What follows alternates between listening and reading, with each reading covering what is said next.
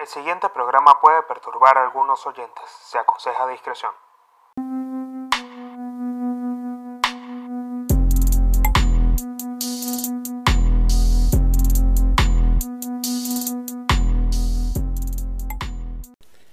Bienvenidos a otro episodio de Códigos de Honor con el Pablino. Le doy las gracias a ustedes que están acá escuchando un nuevo episodio tomándome un traguito de café para comenzar a hablar con ustedes. Espero que se encuentren bien, sin importar el lugar en donde estén. Les agradezco que estén aquí en este momento, bien sea que estén trabajando, bien sea que estén haciendo alguna actividad que no necesite de su total atención, a menos que estén en YouTube. Si ustedes están en YouTube en este momento, primero Déjenme darle las gracias por ver el video. Y antes de comenzar a decir cualquier cosa, lo que les voy a pedir es que se suscriban al canal, activen las notificaciones. Al igual si ustedes están escuchando por Spotify, Apple Podcast y cualquier otra plataforma en la que se encuentre Códigos de Honor, sigan el podcast, denle follow para que se estén actualizando constantemente los episodios que salen todas las semanas. Códigos de Honor es un podcast para los que están llegando, para los que son nuevos, para aquellas personas que me ven o me escuchan por primera vez. Códigos de Honor es un podcast donde ustedes van a aprender o yo les voy a acercar códigos del poder, códigos de la calle, códigos del liderazgo, Voy a hablar acerca de la resiliencia, de la productividad, de la constancia, del joseo, del hustle, de salir a ganarse todos los días la vida, teniendo en cuenta la combinación de la calle con el conocimiento. Realmente Códigos de Honor nace o se inspira de esa forma. O sea, yo trato de mezclar un poco lo que viví en la calle no durmiendo en la calle, obviamente, sino que mi experiencia cercana a la calle, de todo lo que yo he contado en el podcast, para que ustedes vayan a escucharlo si son nuevos, a escuchar otros episodios desde el comienzo, para que entiendan el concepto de por qué es tan importante combinar, ya lo había dicho en el episodio pasado, la calle con el estudio. Códigos de honor o su esencia contiene estos dos elementos. Para mí es muy importante traérselos a la mesa para que ustedes lo tengan en cuenta cada vez que evalúen una toma de decisión consciente. Es un contenido, realmente es un contenido que ustedes no van a encontrar fácilmente en la calle, porque quizás yo me inspiro de muchas personas que lo hacen en los Estados Unidos, no lo he visto en otro lugar. Realmente tengo inspiraciones como eh, podcasts como Orthing, ya lo había dicho antes, o podcasts como los de Michael Francesi, o los de Vanity Fair, eh, los de Mafia Chronicles. O sea, tengo muchos referentes que, estuvieron, que tuvieron su vida en la mafia y que hoy hablan acerca de este tipo de, de situaciones, del liderazgo, del poder, que se ven latentes en nuestro día a día, en cualquier situación donde según la filosofía de Hegel, puede decirse así, haya un amo y un esclavo. Si no han leído este tratado filosófico, les recomiendo que vayan a leerlo, porque también entendemos mucho acerca de la dualidad del poder y del liderazgo. Mi intención es acercarles esto a ustedes. Ahora, ya comenzando a hablar en este episodio acerca de, todo un poco, eh, este episodio de verdad que tengo varios puntos importantes a tocar. Quiero hablar del episodio pasado, es precisamente por una falla de audio que tuve, eh, hacer también una fe de ratas, porque no era el episodio número 52, sino el número 51. Y este es el episodio número 52. Ya hablé un poco acerca de la numeración de los episodios, pero quiero hablar acerca de, lo que pasó el episodio pasado, que fue que tuve problemas para, para, para poder terminar de ecualizar el audio, lo que dio como resultado que el episodio solamente tuviese el audio de la cámara. Para muchos esto representa una frustración, porque ya es un error común que puede llegar a pasar, que ustedes también tienen que estar atentos si quieren comenzar a grabar un podcast. A ver, yo les comento esto porque si ustedes están con la intención de comenzar a grabar un proyecto, lo están haciendo ya, y a menos que sean profesionales del sonido o profesionales que sepan ya todo lo referente a los sets de grabación y todo lo que tienen que tener y todos los equipos, este, no, este consejo no es para ustedes, pero si ustedes son como yo, que están comenzando, que están aprendiendo en el camino acerca de toda la producción que conlleva un podcast, lo importante es que ustedes siempre tengan el respaldo de los archivos de audio que están grabando. Joder, no se les pase de que graben el audio y no lo guarden como un proyecto. Es algo que les voy a recomendar y que siempre tienen que tener en cuenta a partir de ahora.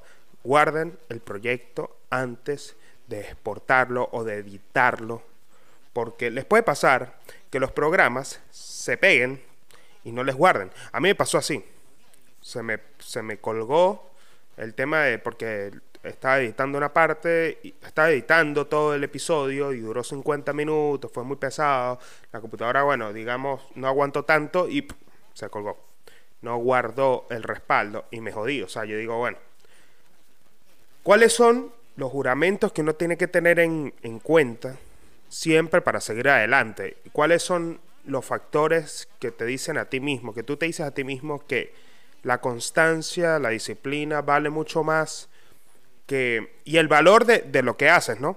Vale mucho más de que un obstáculo que se te pueda presentar para no seguir siendo constante. Y muchas personas en mi lugar hubiesen, lo que hubiesen hecho era sencillamente, ya va, que estoy viendo a mi gato que está acá en la terraza, por, para los que están en Spotify, en este momento hay un muy buen amanecer, porque esto se está, está grabando en la mañana, y la vista que tengo atrás es realmente increíble. Yo por lo general grabo en las tardes, pero ahora en la mañana se ve brutal este paisaje. Para que ustedes, los que están en Spotify, vayan a verlo en YouTube. Retomando lo que venía diciendo, ¿cuáles son esos juramentos que uno se dice de uno mismo para seguir adelante? Y es que yo consideré del episodio pasado, si no lo han escuchado, vayan a escucharlo. Obviamente que va a tener el audio de la cámara, que yo lo que hice fue editarlo un poco para que se sonara mejor, se escuchara más nítido. Pero yo valoré como por encima de muchas cosas, el valor que compartí en el episodio. Porque en la vida nada es perfecto. Estamos conscientes de eso. Nada es perfecto. Las cosas, por lo general, nunca salen como nosotros las tenemos pensado. Y siempre hay este tipo de detalles que pueden hacerte a ti dejar de hacer las cosas o seguir siendo constante. Y yo valoré mucho el valor que compartí en el episodio. Y yo dije, esto tiene que salir sin importar lo que pase, porque sé que las personas que lo escuchen van a tomarlo en cuenta para actuar en su vida. Y si yo tengo la intención de compartir un contenido que ayude, no puedo fallarle a la gente que me escucha, que está esperando todas las semanas un episodio. Entonces, lo compartí con esa intención y las personas que ya me conocen, que ya vienen escuchando el podcast, lo saben. Ustedes que están ahí saben que yo soy una persona constante y también me gusta comentárselo porque es muy probable que ustedes también sean iguales y me entiendan completamente. Por eso hay un tema muy importante con las cosas que nosotros nos decimos a, nosotros mismos para seguir adelante.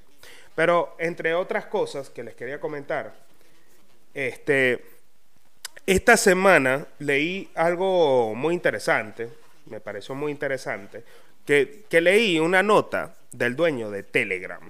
Por lo general, eh, Telegram fue una aplicación que estuvo muy en auge el año anterior por el tema de la pandemia y alguien, no sé, pero los medios habían como se habían anticipado a que Telegram había o tenía un potencial muy grande en el tema de las aplicaciones de mensajería y que su poder iba a explotar dentro de poco. Es decir, que iba a ser una de las aplicaciones de mensajería instantánea más influyentes aparte de WhatsApp. Y lo vimos hace poco con la caída de las redes sociales, con la caída de Instagram, con la, caída, con la caída de Facebook, con la caída de WhatsApp, donde el mundo se paralizó por unas horas realmente, porque si tú te pones a pensar qué fuera de la comunicación si nosotros no tuviésemos estas herramientas, realmente una sola persona es dueña de las tres principales plataformas de, redes sociales y estas tres principales plataformas se cayeron y nosotros todo se evocó a Twitter y a Telegram. Aplicaciones que sí las tenemos en cuenta, pero principalmente yo y muchas personas que conozco tienen o giran en torno a las tres principales. Y Twitter y Telegram pues las dejan siempre como de segundo plano o no están tan activos ahí. Entonces, cuando esto pasó, yo hace poco leí en Forbes una eh, entrevista que le hicieron al dueño de Telegram que me llamó mucho la atención porque tiene una, o sea, me parece que uno de los próximos genios, si ya no lo es, es el dueño de Telegram, Pavel Durov. Una persona, es uno de los jóvenes multimillonarios más prometedores de esta época y que también aparte es nacido en, en Rusia, pero la nota me llamó la atención por puntos interesantes, como por ejemplo, Telegram tuvo un récord de descargas que sumó un número de 70 millones de usuarios en un solo día. Y tras el apagón y este éxito que tuvo Telegram, el dueño de Telegram, Pavel Durov, había, estaba casualmente cumpliendo años. Él, él reside en Dubái.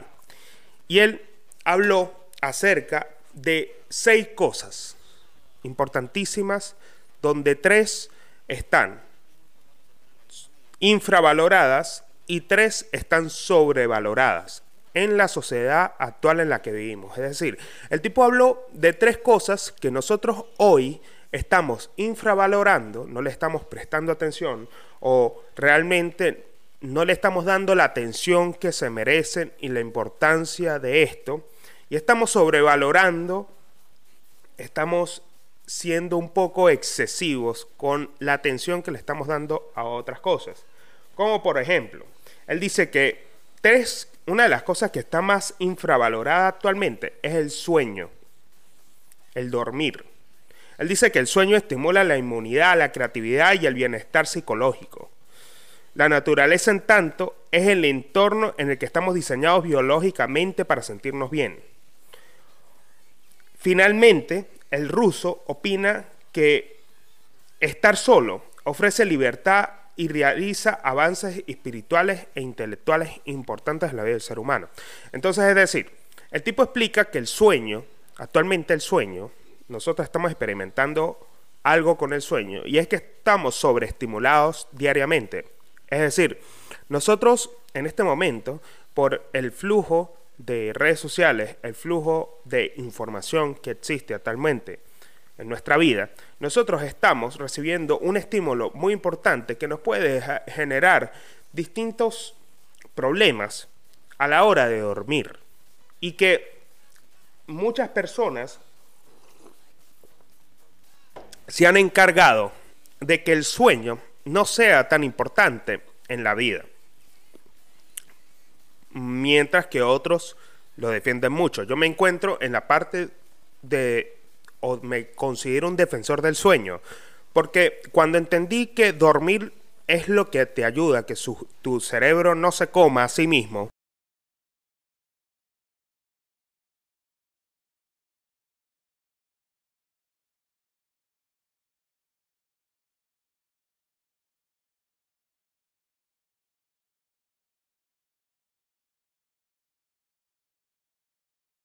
una vaina que es como, marico, no puedo pensar, no puedo actuar bien, o sea, me cuesta tomar decisiones importantes, ando jodidamente molesto, arrecho todo el día. Y yo sé que eso es porque no he dormido bien. Cuando duermo menos de 6 horas, estoy jodido. A menos que sea una situación muy crítica, una situación de emergencia, cosa que me pasa actualmente, pero trato de que mi límite o mi barrera del sueño no pase después de las 11 de la noche. Es importante siempre tener un límite de sueño y un límite de despertarse. O sea, si te cuestas temprano, trata de levantarte también temprano. O sea, es como una barrera que no se toca. Son dos puntos que no se tocan, que están como conectados con una regla donde si uno se mueve más adelante, el otro también. Entonces, siempre tengo un límite que me permite y un sistema que he creado que me permite acostarme temprano y levantarme temprano. Pero duermo 7 u 8 horas. Cuando yo le cuento esto a las demás personas, que es donde ahí yo digo, si hay problemas, o sea, este tipo tiene razón, porque la mayoría de las personas que conozco, mierda, no duermen, o sea, se acuestan una de la mañana, dos de la mañana, se levantan a las 7 de la mañana, duermen para el culo. Eh, son personas que terminan también consumiéndose por hábitos negativos como fumar cigarrillos, que yo antes lo hacía mucho. Y que ya hoy no siento la necesidad de fumar un cigarrillo, a menos que por ahí salga, pero siento que muchas cosas de mis hábitos negativos anteriormente están influidos también por el sueño, porque cuando tú no duermes, mierda, o sea, comes mucho más grasa, mucho más azúcares, comes mal, pues, o sea, tienes como la, la necesidad de comer comida chatarra. Y esto es una vaina que uno dice, no, yo lo puedo controlar, mentira. O sea, te dan ganas de comer eso. Y otra de las cosas que él dice es que estar solo es una de las cosas que también está más infravalorada hoy, hoy en día. Y sí, me parece que sí. El tema de estar solo, a ver, yo últimamente, y, y, y sí, es una realidad, yo con varias cosas o un sistema que estoy implementando por un mentor que tengo, que me está haciendo encontrar, encontrarme con los límites del por qué no logro yo mis objetivos, me hace pensar mucho en la soledad y me hace pensar mucho en cuánto la soledad nos puede ayudar a nosotros a salir adelante. Y muchas personas, también me doy cuenta, que le tienen miedo a la soledad. O sea, creo que una de las situaciones que hoy en día, o, al menos acá, eh, eh, es una realidad. O sea, al menos acá yo considero o he visto que las personas le tienen miedo a comer solas. O sea, siento que la situación de comer solo, siento que estar solo, comer solo, hacer cosas solo, está como visto de mala manera. O sea, tú, o sea, al menos acá en Argentina yo lo veo, porque es como que acá la gente es como muy unida, tienen siempre muchos grupos, las personas los, o sea, son muy son muy de estar en familia, muy de estar en amigos, tener muchos amigos, contra su vida personal siempre en, situaciones donde personas no les interesa o estar en situaciones donde hablar de sus cosas privadas, hablar de, de situaciones que en, en, situaciones de trabajo, cuando están recién llegando o recién conociendo a las demás personas es algo muy normal. Y eso es lo que a mí considero hace que se creen vínculos con otras personas y, y que tú puedas conseguir muy buenos amigos en los trabajos y en cualquier otra situación, gimnasios, porque es como que se da mucho, una situación muy normal de que tú siempre tienes que estar como acompañado para hacer algo, o sea, es como, puede ser que no sean todos, pero lo veo, es muy latente en las cosas que vivo y me he dado cuenta que la situación de estar solo, para muchos es una situación como negativa, como que representa malestar, depresión y yo no he conseguido más paz en mi vida en las situaciones en las que me tengo que sentar a estar solo para encontrarme conmigo mismo. Y esto, la soledad, es algo que no significa que tú tengas que estar todo el tiempo solo, porque por lo menos si tú eres una persona que tiene pareja, obviamente que no vas a estar solo, porque si vives con tu mujer, si vives con, con tu pareja, tú vas a sentir obviamente que vas a estar con alguien. Pero creo que las claves, y esto también es un punto importante, la clave de de la vida en pareja es que tú puedes encontrar lugares en donde puedas estar solo, donde no sientas que estás en ese momento acompañado por tu pareja.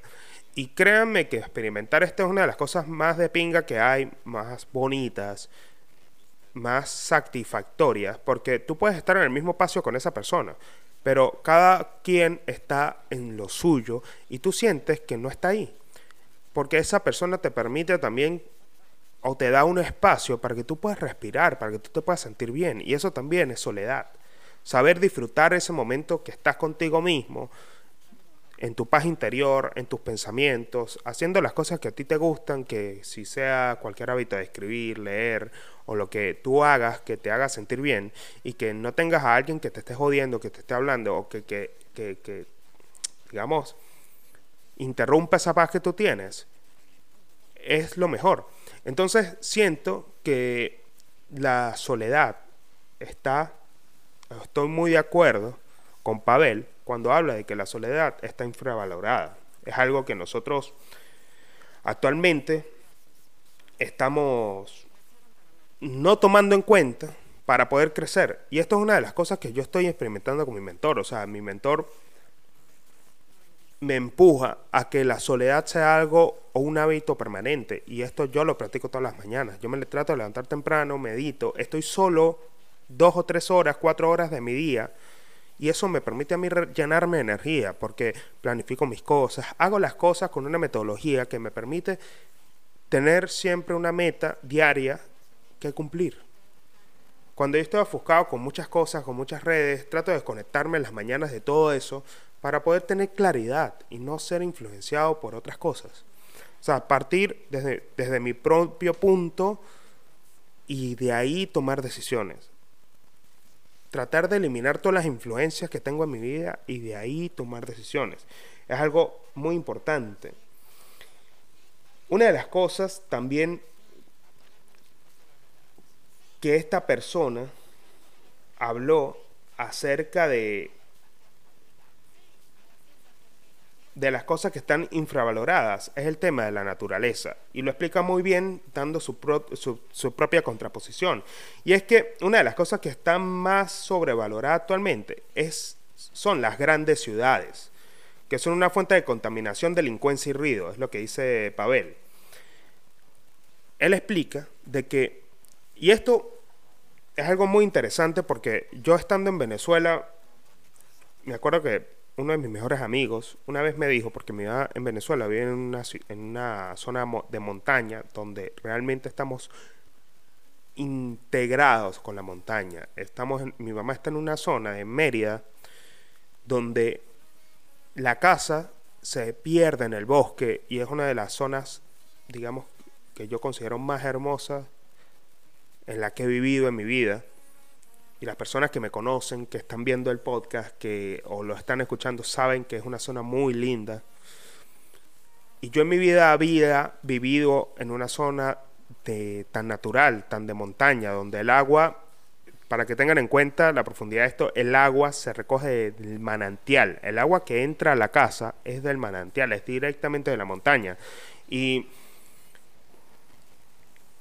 yo nunca sentí tanta paz en mi vida como cuando estuve conectado con la naturaleza. Y mi papá siempre fue una persona que amó la naturaleza, que amó esa situación de estar totalmente desconectado, totalmente aislado, totalmente tú siendo uno con la naturaleza, integrándote a ella. O sea, caminando descalzo en la grama, viendo una cantidad de insectos y bichos y lo que, lo que sea que esté en la naturaleza escuchar, levantarte con el sonido de los pájaros, con los sonidos de las águilas, con el sonido de cualquier otro animal, es algo realmente increíble, tienen que experimentarlo. Y hoy que vivo en una gran ciudad, yo cuando medito, y eso, y eso es algo que después les voy a comentar que es muy importante, para no pasar a otro punto, es que cuando medito siempre vuelvo a mi casa. Y puede ser cualquier locura mía, ustedes saben que yo estoy loco, pero volver al sitio que te hizo, que te dio paz, es volver a conectar con los puntos en la meditación, donde tú cuando los recuerdes tengas una referencia de qué es lo que sentir paz y lo puedas experimentar a lo largo del día. Yo siento cuando estoy meditando es que estoy en la naturaleza en mi casa, donde lo hice muchas veces, donde me integré horas en el bosque intentando arreglar algo de la manguera que llevaba agua para la casa, pero me hizo estar en medio de la naturaleza, en el bosque, muchas horas solo y es uno de los momentos en donde he sentido más paz en mi vida y más conexión. Y es totalmente, estoy totalmente de acuerdo con muchas cosas que dice esta, nota que, le hicieron a Pavlov, a Durov, perdón, Pavlov es el de los perros. Eh, y otra de las cosas que él dice que está más sobrevalorada es los restaurantes. Los restaurantes ofrecen la forma menos eficiente de comer. Cocinar, por tanto, en la casa es una de las cosas más infravaloradas hoy en día. Y es verdad. O sea, el tema de los restaurantes a mí me gusta, me encanta, pero cada vez es como más ladilla salir a comer. No sé si les pasa, pero es más ladilla que tú salgas a un restaurante y que coño, o sea, la gente que te va a atender, tú te tienes que atender a ti mismo, prácticamente. O sea, y te cobran carísimo por lo que vas a comer. O sea, como que tipo, párate, busca el plato, siéntate, come y ya. O sea, y te vas, pagas y te vas. O sea, no hay un servicio de atención que tú digas, bueno, a menos que vayas a un restaurante caro, pero está muy de moda el self-service. Y está bien. Yo, yo digo, bueno, no, hay restaurantes que no le gusta, bien sea pagar a los mesoneros, pagar a los mozos para que atiendan a las personas, que las demás personas tengan que hacer todo. Está bien, pero cuando nosotros salimos a un restaurante, realmente lo que queremos hacer es desconectarnos de algo que tengamos que hacer nosotros, sino sencillamente sentarnos y esperar que nos atiendan y que, eso también eh, signifique que nos vayan a traer algo bueno. Pero también, cuando vas a este tipo de restaurantes, al menos acá en Buenos Aires, se la pasan full de gente y también es como que, mierda, o sea, no es que tardan mucho en atenderte, pero también es un servicio que siento que es complicado para el mismo restaurante. Entonces como que ya en ese punto, en muchas ocasiones, no digo en todos los restaurantes, pero en el 80%, 70% falla. Entonces el servicio no es lo que tú esperabas.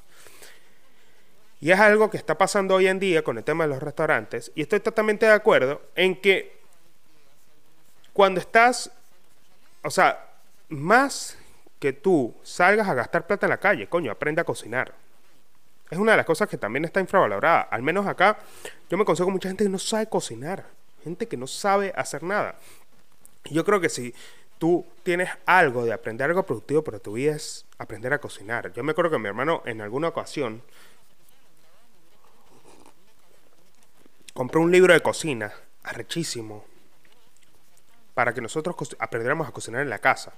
Y gracias a que también en donde yo estudié, en los primeros años de la secundaria, yo aprendí a cocinar porque tenemos, tenemos una clase que era cocina y nos enseñaron a cocinar. Y siento que es una de las habilidades más importantes hoy en día. Si uno quiere vivir solo y no terminar llamando a la mamá para que le diga cómo preparar unos huevos fritos. Eso no es vivir solo. Este, por otra parte, él explica que una de las cosas eh, que también está más sobrevalorada es el tema de los bienes raíces. Y acá yo hago un punto importante. Él dice que la, digamos que comprar bienes raíces limita, limita, lo leo tal cual, limita las opciones de uno y es una inversión cuestionable. Alquilar brinda más libertad para moverse y explorar diferentes ubicaciones, señaló el emprendedor. Y esto es algo que yo digo, pónganle el ojo, porque él sí lo está diciendo ahora, me parece que puede ser llegar a, a realizar la competencia con Airbnb, porque me parece que en el futuro, y esto es algo también para que ustedes tengan en cuenta, y es lo que yo me encuentro leyendo muchos libros, que el futuro nada va a ser de nosotros. ¿En qué sentido lo digo? en el futuro muchas cosas van a ser alquiladas, porque nos damos cuenta que la compra tampoco es tan necesaria. A ver, sí, obviamente estoy de acuerdo en comprar cosas, propiedades. A mí me encantaría comprar muchas propiedades, tener muchas cosas. Está bien. Pero comprar limita las opciones que uno tiene. Limita las opciones que nosotros tenemos a experimentar o vivir en otras situaciones. Y no hay nada más satisfactorio que tú constantemente estés en un cambio. Y esto es lo que yo escucho de muchos emprendedores exitosos y es lo que yo realmente he hecho, no estar estable, no estar, no es estable, corrijo. No acostumbrarnos a vivir siempre en un sitio de manera permanente, y más cuando nosotros somos extranjeros, somos migrantes, a nosotros por lo general nos gusta el desafío y, y, por lo general siempre que nosotros estamos en constante búsqueda del progreso, pues uno se tiene que mantener activo haciendo las cosas y viviendo en mejores sitios. Entonces a medida que yo me he mudado y ustedes han visto el cambio, porque si ven los primeros episodios de Códigos de Honor y ven ahora, pues ustedes van a decir hubo un cambio, pero estos cambios fueron los que a mí me permitieron seguir creciendo, o sea, seguir viviendo cosas magníficas. Y, es algo que yo les recomiendo que hagan, no se casen con los, con los sitios. Entonces en el futuro van a haber muchas más acciones donde podemos alquilar a mucho menos costo en cualquier parte del mundo. Entonces como que tipo eso nos va a dar libertad de estar y vivir mejores opciones. Siento que es una de las cosas que más hay que tener en cuenta hoy en día a la hora de, de, crecer, no amarrarnos o casarnos con sitios, sino sencillamente seguir creciendo y experimentando, porque la vida es un constante experimento de cosas. O sea, nunca yo siento que cuando uno está llegando al punto de fracasar es porque te acostumbraste a una situación permanentemente y no pudiste cambiarla. El fracaso para mí es hacer todo el tiempo lo mismo y obtener los mismos resultados. Y esto no es algo que nos ha dicho Einstein, pero cuando tú comienzas a cambiar la forma en cómo haces las cosas y comienzas a experimentar nuevas cosas porque te forzas a experimentar nuevas cosas, piensa porque tú salgas de viaje, te vayas para otro país, aprendas cosas nuevas, aprendes un idioma nuevo que no hayas estudiado nunca en tu vida. Tu vida cambia porque sencillamente experimentas cosas que no has hecho antes. Y eh, lo mismo va con mudarte a otros lugares, mudarte a un lugar mejor. Y siempre tomando en el punto de referencia de que si es un cambio que tú te estás forzando porque sabes que te, trae, va a traer bien, pues sencillamente dale para adelante y no tengas miedo. Múdate, haz las cosas, vívelas, porque de ahí es donde está el conocimiento, realmente conocimiento. No en todos los libros que lees de autoayuda, de, de motivación, que al no ponerlos en práctica no te están llevando a ningún lugar. Cambiar y experimentar es lo único que realmente te trae beneficios sobre el conocimiento que adquieres para tomar decisiones. Eso es fundamental. También es fundamental de que si el cambio tú no lo estás decidiendo, porque el cambio llegó a tu vida y tienes que tomarlo porque es forzado, acéptalo. Yo, cuando entendí que los cambios que no dependen de nosotros llegaron a nuestra vida para hacernos entender una situación que en ese momento no estamos entendiendo, hay que aceptarlos, porque yo después de aceptar ese cambio, vi luz. Y esto fue lo que me trató en el brazo. O sea, realmente esto significa un recordatorio de la iluminación que uno recibe cuando acepta las cosas, cuando acepta el cambio, cuando acepta que las situaciones de la vida son totalmente cambiantes y nosotros nos tenemos que adaptar a ellas. Una de las cosas que también hay que resaltar es que, para terminar esta nota de Pavel, es que él dice que las redes sociales son un flujo de basura, el incesante flujo de basura que abarrota nuestras mentes desde las redes sociales disminuye nuestra felicidad, felicidad y creatividad. Desconectarnos de estos servicios de Internet es lo mejor que podemos hacer en un día cualquiera. Sencillo, un genio.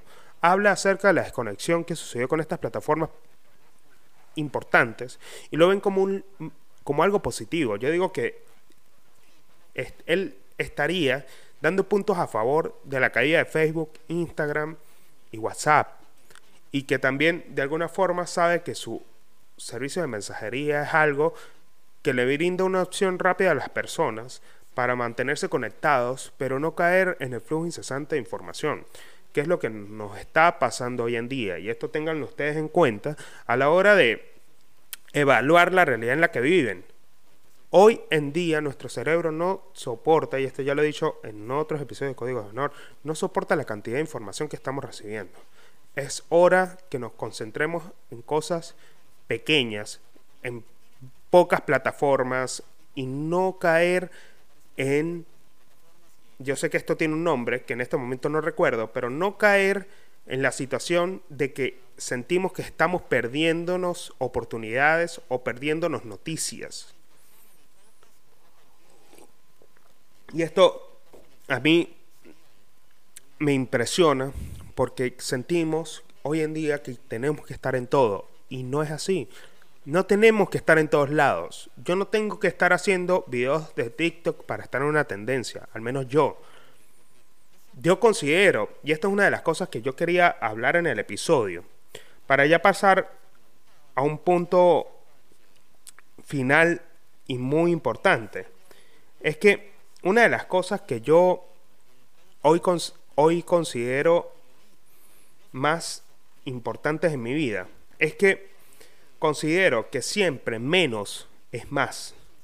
Considero que mientras yo más sea más exclusivo, mientras yo llegue siempre a las personas específicas, yo más me siento conforme, yo más me siento feliz, yo más me siento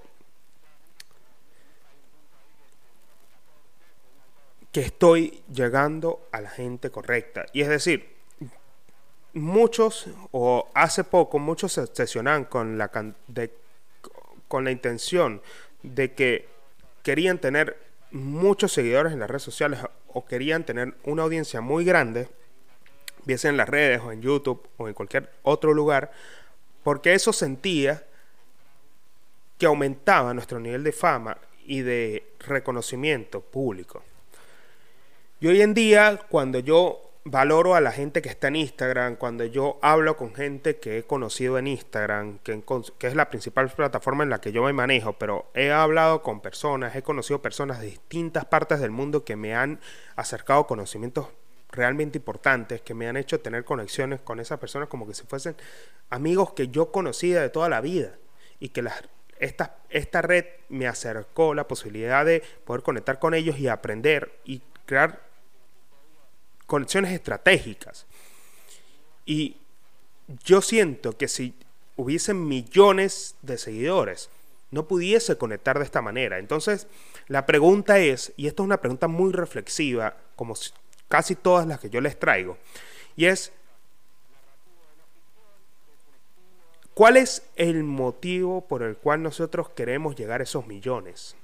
¿Cuál es el por qué? La pregunta importante es, ¿cuál es el por qué queremos conectar con millones? Podemos conectar para cambiar sus vidas, pero no vamos a poder hablar con todos. Y todo el mundo al mismo tiempo no es nadie. Y es importante que valoremos siempre más la conexión de lo que podemos aprender con todos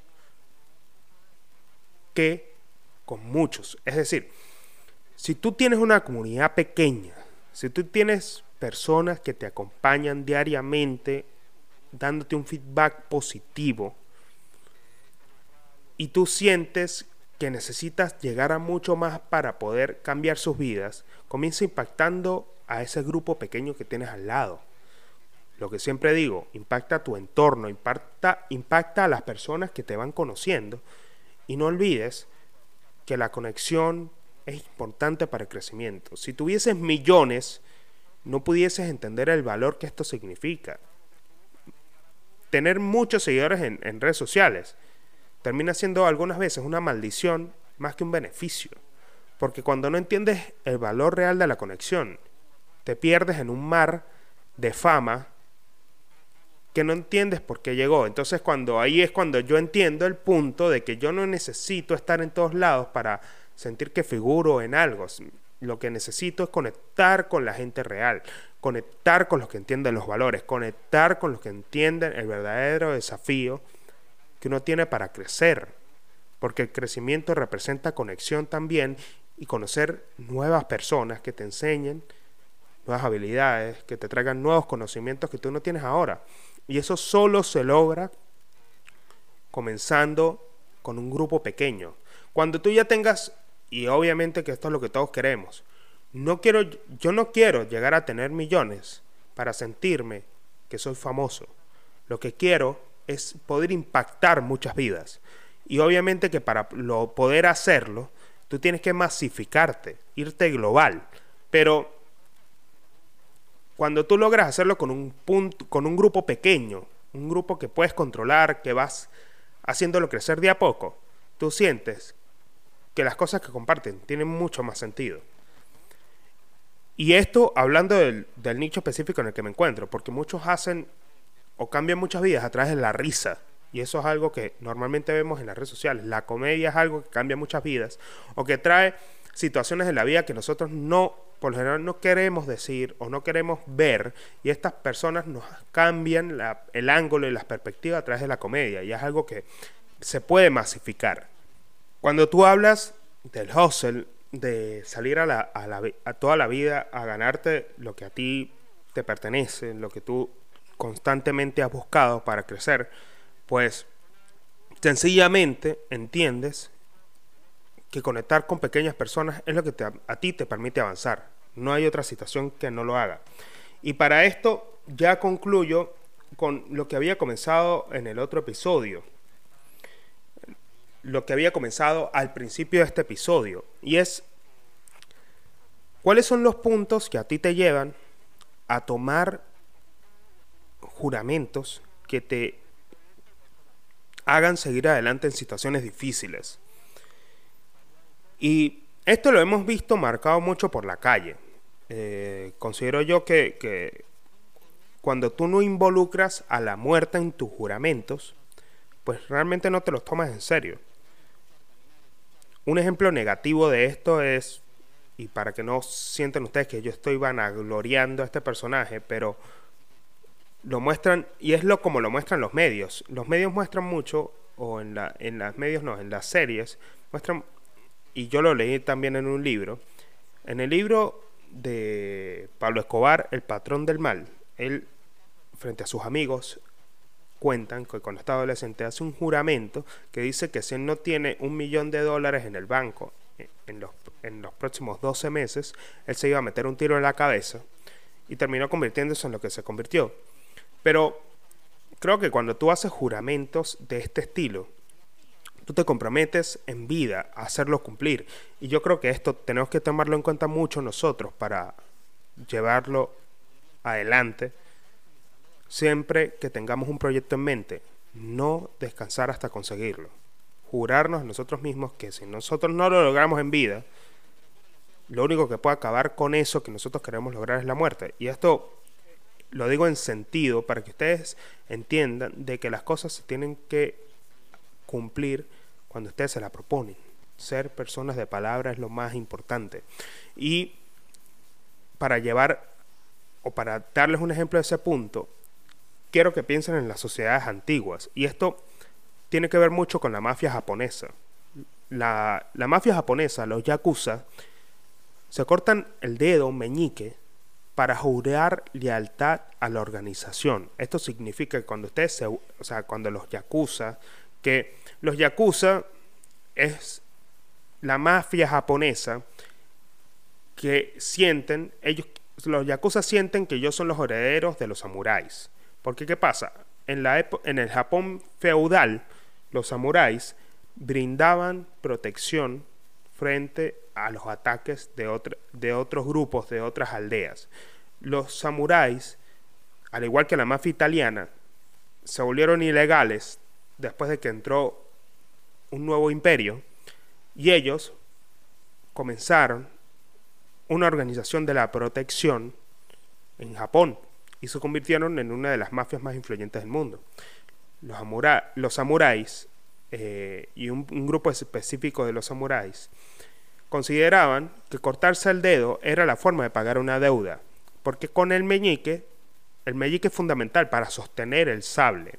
Entonces cuando tú debías algo, una de las formas de que no te mataran por no pagar esa deuda era cortándote el meñique. Y esto después evolucionó a la mafia moderna, a, los yakuza, a la mafia japonesa nueva, de que cuando tú te cortas el meñique, estás jurando eterna lealtad a la organización y que representa cada vez que lo veas tu amor por la familia y por el clan.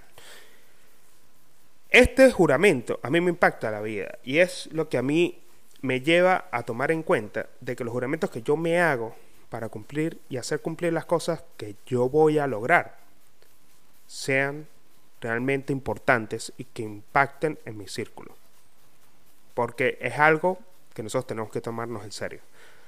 Así como cualquier otra cosa que nosotros queramos enseñarle a otras personas en nuestra vida. Que sea un juramento de que realmente los va a ayudar. Y con eso concluyo este episodio. No me queda otra cosa más que decirles. Les mando un abrazo. Les pido que si están en Spotify, YouTube, Apple Podcasts, sigan el podcast, suscríbanse al canal, activen las notificaciones y nos vemos en otro episodio. Bye.